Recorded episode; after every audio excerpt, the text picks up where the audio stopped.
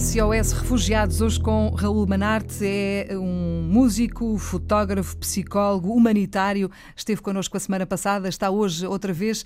Olá, Raul, boa tarde, bem-vindo à Antena 1. Obrigado. Temos muito ainda para conversar. Já aqui falámos das suas missões eh, eh, que passaram por eh, Guiné-Bissau, pela Índia muito recentemente, também por Caracas, na Venezuela. Enfim, tem andado um bocadinho a deambular pelo mundo.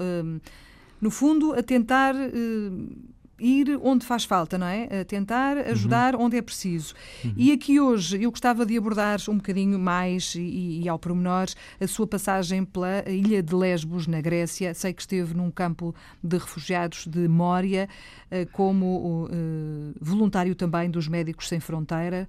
Ora, um, foi em dezembro de 2016, estamos em 2019. Acredito que algumas coisas tenham mudado, mas muitas coisas não mudaram e mantêm-se tal e qual como estavam.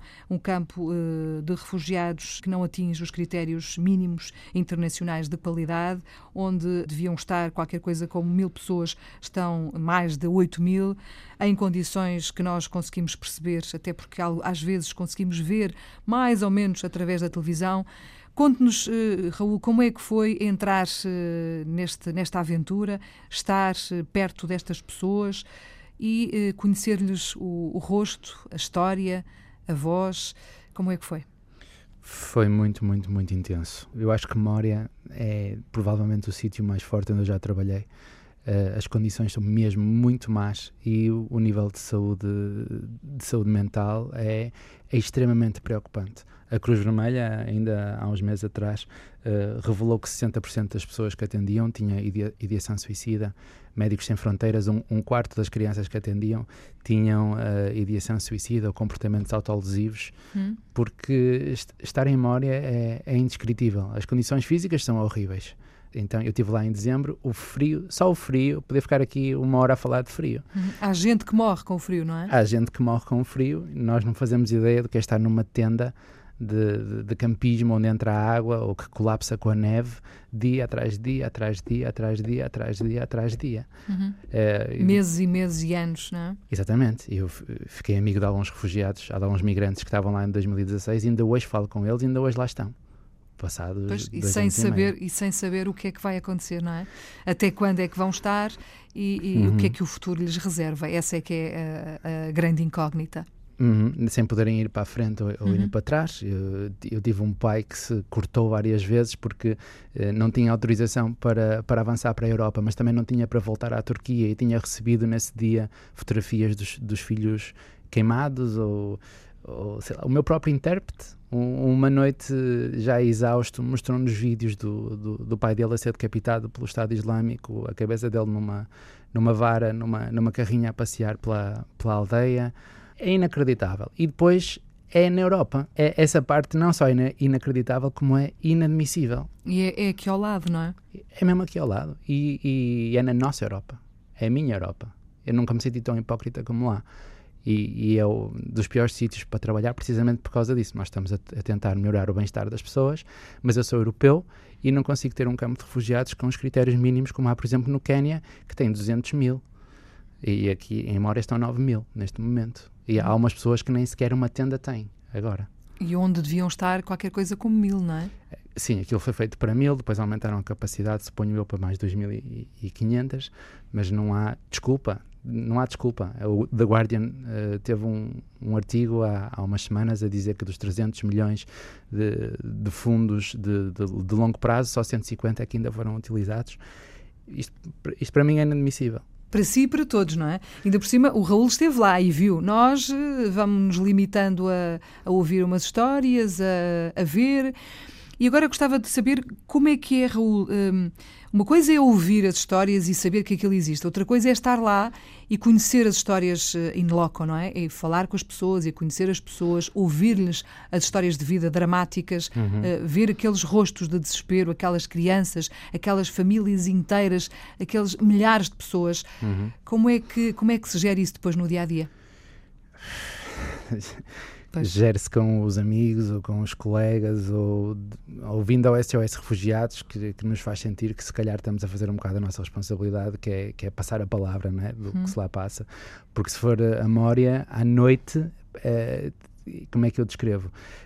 Toda a gente anda a pé, porque, porque a sintomatologia uh, de perturbações de ansiedade ou até de stress pós-traumático é elevadíssima, ou seja, as pessoas têm distúrbios do sono, não conseguem dormir. Hum. Eu tive, tive gente que estava a dizer à minha frente que se ia matar se não dessemos comprimidos para dormir. E tivemos duas horas a tentar controlar uh, uh, esta situação.